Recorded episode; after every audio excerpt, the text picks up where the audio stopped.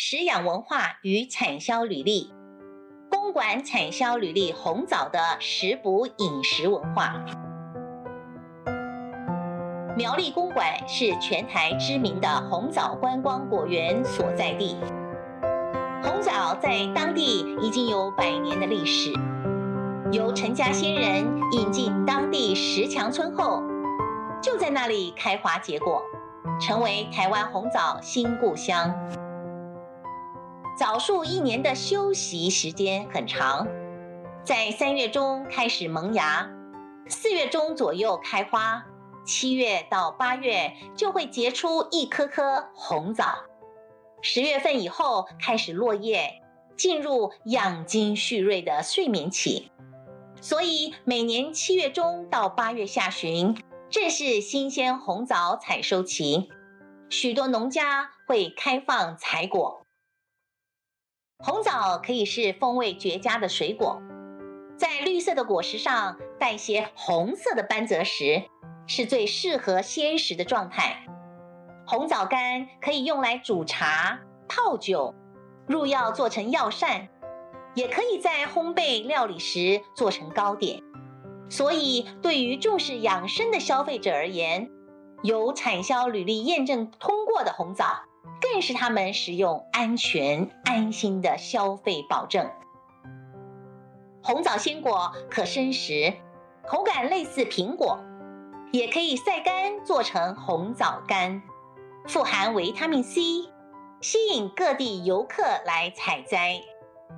采果后，还能到附近田园餐厅享用红枣风味餐，体验客家美食及红枣的真实滋味。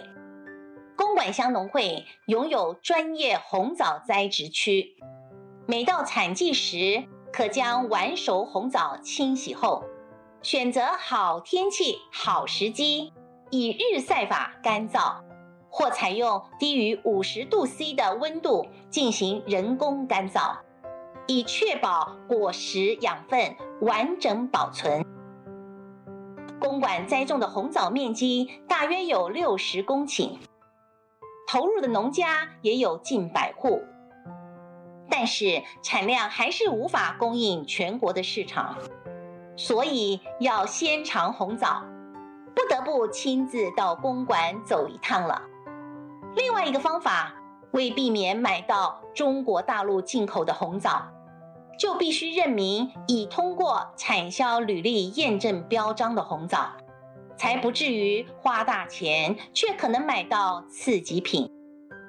接下来，让我们来问问目前国内红枣的主要产地苗栗公馆乡农会。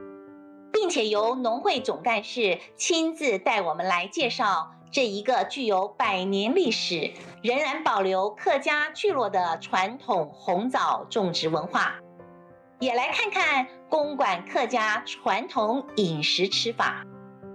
现在我们把时间交给我们苗栗联合大学客家研究学院的冯祥勇教授，深入现场访问红枣种植的现况。以及苗栗县公馆乡农会的总干事，总干事你好，哎，冯老师好，各位听众大家好。胡总干事是我们在地人啊，那首先呃，我们当然就要询问一下，我们公馆乡农会有哪些的公馆乡主要的作物有哪些啊？那红枣的种植面积大概是多少？年产量大概多少？呃，公馆乡的主要的农作物的呃。种类大概有红枣、芋头、福菜、桑葚、紫苏、水稻。那早期福菜是大概六十几年开始发展，那芋头大概比较面积扩散的，大概是七十几年到八十几年开始起来。那红枣的部分其实。种的很早，一八七五年就开始种，但是因为红枣它的呃对地地理条件的挑选非常严格，它要排水很好，然后主要是在我们石围墙地区。那一八七五年的时候是从广东引进，那陆陆续续就是小面积栽培。那民国二十四年的时候，刚好是石围墙有一个很。大的关刀山地震受影响，那才有少部分，因为他们为了家园重建，就把红枣当做很重要的呃资产，分家的时候也一起带出去，所以就从红呃石围墙这里哈，就稍微在呃陈家附近的人都有稍微就开始种植。那一直到民国四十几年的时候，因为陈北开先生就是陈家的后代，担任农会的呃理事。所以他也有建议说，农会可以做呃红枣的推广。当时是四零年代的时候，我们台湾那个时候刚刚光复哈，其实总比较重要的部分应该是在粮食增产的部分。那时候因为大陆也大概退退就是过来两百多万人，所以早那个年代的。呃，农业政策是以粮食增产为目的，所以这个这个建议没有被重视。那一直到七十几年的时候，就是六十八年，我们刚好呃中呃中山高国道一号开通以后，那呃有一个公馆交流道，那开始就是也呃大湖地区草莓也起来，所以那个时候就刚刚好，就是观光活有在在兴起了，所以。到七零年代的时候，我们大概公公馆就有红枣大概十公顷，那一直到大大概八十几年的时候，呃，政府政策开始有介入，就是我们有一个农地利用综合规划的在推广的时候，那时候组织产销班，那就有两班的呃红枣班，所以面积大概是在二十三公顷。那比较那时候八十年代中期的时候，产销班长就很用力在推，那也开放观光果园，然后也有一些呃每年的上市的时候也会有一些红枣记者会啦，然后让。诶，开放采果啦，这个慢慢就兴起。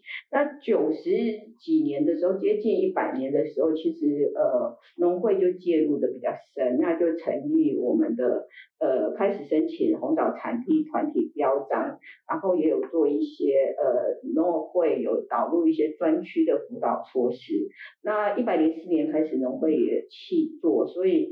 哎，整个红枣，呃，我们也建立自己的红枣品牌，叫做枣红公馆。所以这几年其实，呃，红枣就等于公馆的 代名词。所以这个是就是一个红枣的产业的发展历程。是啊，目前我们公馆乡的红枣产销班有几个产销班？呃，班员大概有多少位？那这些生鲜的红枣要怎么样处理会比较适当？不晓得公馆乡有什么呃一些新的想法没有？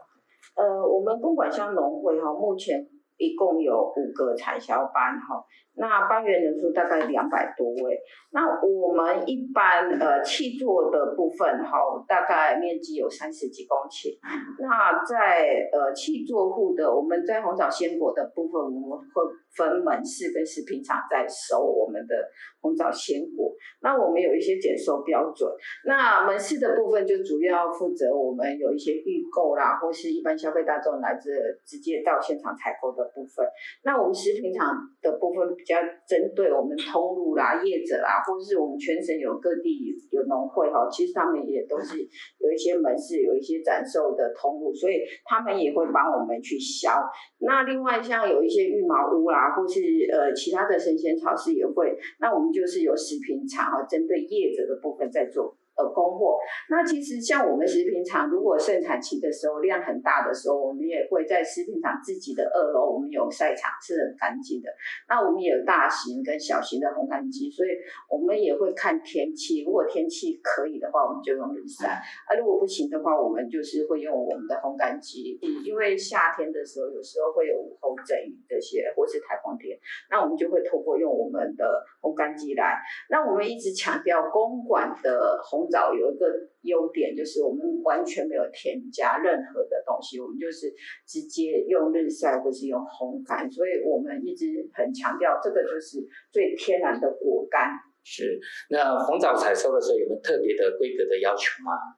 我我们针对气作物的角胶，我们是有定一些标准，然后就是外观不能病虫害的，或是其他的斑点。那呃颜色的部分大概要呃转色哈，转红大概三分之一，然后糖度的部分大概是二十一度以上。那因为红枣哈，其实呃不同年份哈，像这两年极端气候对红枣的生产其实挑战蛮大的。像今年五六月哈雨水比较多，那六月的时候其实红枣的鲜果还偏小。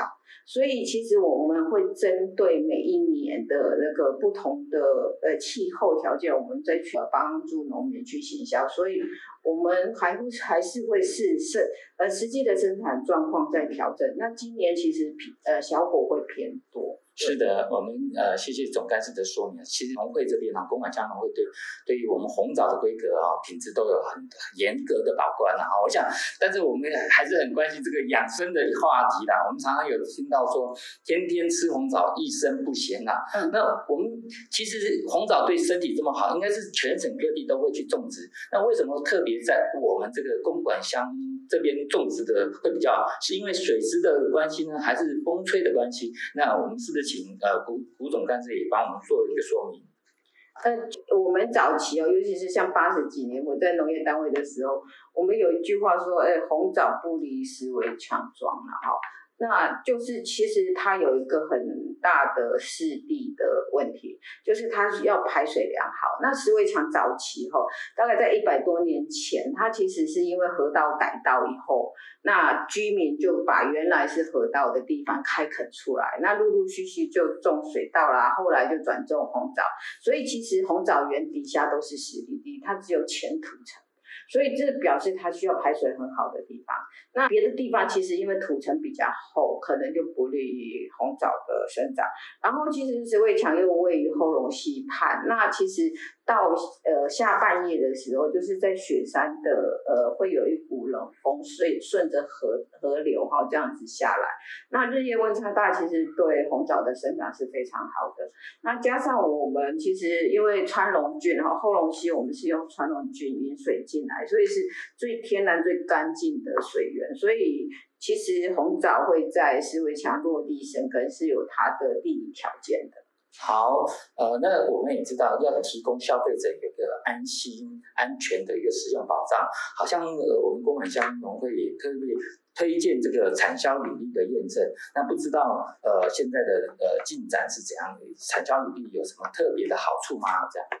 呃，我们公馆农会在推动契作我们收的红枣鲜果。我们除了签订土地友善公约，就是我们有契签契作合约，然后农会去辅导田间的管理，然后符合产销履历。那我们也强调草生栽培，不不使用那个除草剂去做管理。好，所以我们的尤其是到六月底的时候，像我们现在有一百多户的契作农户，我们的推广人员是要每一家每一家自己亲自去田间采样送检，那通过三百八十一种。的农药检测以后完全 ND，我们才收进来。所以其实，在我们货架上的呃红枣或是红枣干，我们都非常有信心。那产销履历其实它有一些产品资讯可以公开，可以追踪，然后安全安心，第三方认证这些其实都可以让消费者在挑选的时候，呃，做一个品牌的辨识，还有产品的来源，然后了解我们红枣干的生产过程。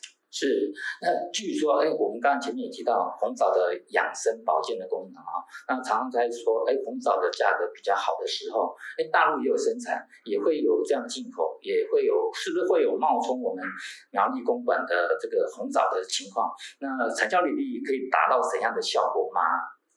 呃，其实我们这几年红枣哈，主要的部分是我们公馆种的是鸡心枣，就是它其实是椭圆，然后尾端比较尖。那中国的品种一般都是比较大枣，比较大颗，那尾端其实会比较圆。然后大小与公馆的红枣跟大陆的比起来，其实会比较小，稍微小一点，然后是很 Q 的。那中国大枣比较。大，然后其实当地农民的习惯，其实他们可能是收绿枣，然后经过水煮以后，再用机器去烘干。其实它有加糖，所以说切开来，它的表面是比较蓬松，颜色是比较浅。那我们的就是日晒以后，表皮会有皱褶，然后看起来就是里面是比较黏、比较 Q 的。我们的果肉是比较黏、比较 Q 的，那口感是比较扎实，然后颜色比较深一点。好，这个是我们大陆的红枣比较差距比较大的部分。所以刚刚讲到，呃，总干事讲到，也不是说用外观大小来看，所以我们公馆红枣有它的特殊呃的情况，红枣干呢里面事实上比较绵密的口感哈，所以我想问一下，就是说，哎，公馆香这这这几年有没有在品牌的推动上啊，有没有呃做了哪些的想法？刚才你好像有讲到一个枣红公馆这个品牌，那如消费者要在哪个地方才可以买到这样的正宗的红枣？我们其实货架上的都是完全检验。其实我们有分顶级日晒，就是进来就是我们在熟气做产品的时候，我们就有在分级，然后我们再透过日晒。那我们就会有一个顶级日晒的商品在推出，那这个反应也很好，因为你日晒那个香气跟那个口感其实是还是会有略胜一筹哈。有做产销履历的包装，那另外我们也有针对就是哎比较烹饪用的那个，我们做一些包装比较大一点，可能婆婆妈妈用的比较多啦哈，在炖补上面，所以我们在公馆整体是用枣红公馆去做我们的商品。胡总刚才刚刚有提到那个防疫的哈，那我们知道红枣有养生保健的功能啊。那在这个新冠疫情的期间，那我们要怎么样去增加免疫力？是不是红枣有跟呃中药行这些搭配的一个一个情况？也请呃总干事给我们说明一下啊。那我们今年因为呃前两年在都在做防疫，然后今年其实五月开始呃确诊很多。那其实我们有一些就是比较在地的，我们公馆在地生产的红枣、紫苏、桑叶、鱼腥草这些都很好，所以我们今年也在我们的红枣节有推出红枣防疫茶，这个是用红枣、薄荷、呃黄芪、桑叶、鱼腥草。然后紫苏，这些都是我们在地很好的养生的保健的，所以呃也是深受消费者的喜爱。是，谢谢总干事啊。我们知道公馆香农会最近在最近这几年在。推展这个农作物啊，哈，尤其是红枣是不遗余力啊。除了红枣刚才讲的比较传统的以药材啊或者食用方式之外，那还有没有其他的加工的产品，或者是其他特色的，让我们消费者也可以买到，也可以吃到的这些红枣的产品有哪些？不晓得那个总干事对于这样的产品或者是产销履历溯源啊这些有没有新的一个想法没有？呃，我们在红枣的呃加工产品系列方面，其实我们做了非常多哈。我们的红枣干啊、红枣面啊、红枣金鱼汤、红枣酒、红枣醋，呃，红枣的呃杏仁饼啊。其实我们今年针对红枣酒，因为我们原来的红枣酒哈，就是包装比较传统，那我们今年也会做一些包装改善，因为红枣其实对。养生跟养颜美容非常好嘛，那我们今年就有稍微调一下，就是让酒的浓度降一点。那我们希望针对小资女啊，或者是我们的轻熟女，哎呦，我们也做包装上的改善。我们其实也还有很多的红枣巧克力啊，红枣乖乖、红枣咖啡。啊，是不是请总干事也帮我们说明一下红枣乖乖跟红枣咖啡有什么特别的地方？就是一般都是针对小朋友，对不对？其实红枣如果你加呃稍微加工以后，它就会有天然的那种焦糖的香气出来。那加在乖乖里面，其实一包很 很快就可以吃完。这个咖啡师很厉害，就是我们街上老黄子，他也帮我们设计包装，所以我们大概在一个月内就上市。那上市以后也非常抢手。红枣其实我们会觉得它很传统，就是呃。以前都是炖补，但是它放在咖啡上非常的搭。那我们有推几，它可以补一些咖啡的呃中间有些比较薄的部分，或是它会增加这个甜味跟呃香气，所以其实它是呃互补的，很厉害。是用精品豆，所以就不是一般的那个，也不是一般手冲咖啡的，也不是一般就市面上的那个咖啡的 label，所以我们其实。这支也是卖得很好，是呃，真的很感谢。我们也可以看到啊、呃，听到那个我们胡总干事对于红枣啊，怎么样去更多的应呃层面上用到很多，可以把我们台湾的优质的农产品啊，包括红枣还有其他的农作物，能够哎推展出去，让我们大家都印象深刻。所以今天呃，我们真的很感谢胡总干事接受我们的访谈，谢谢谢谢。哎，谢谢谢谢黄老师，还有谢谢我们。呃，各位听众，那欢迎大家有机会到公馆来走走。那因为我们公馆其实是一个很适合深入农游的环境，所以诶非常呃欢迎大家来谢谢。好，谢谢，谢谢。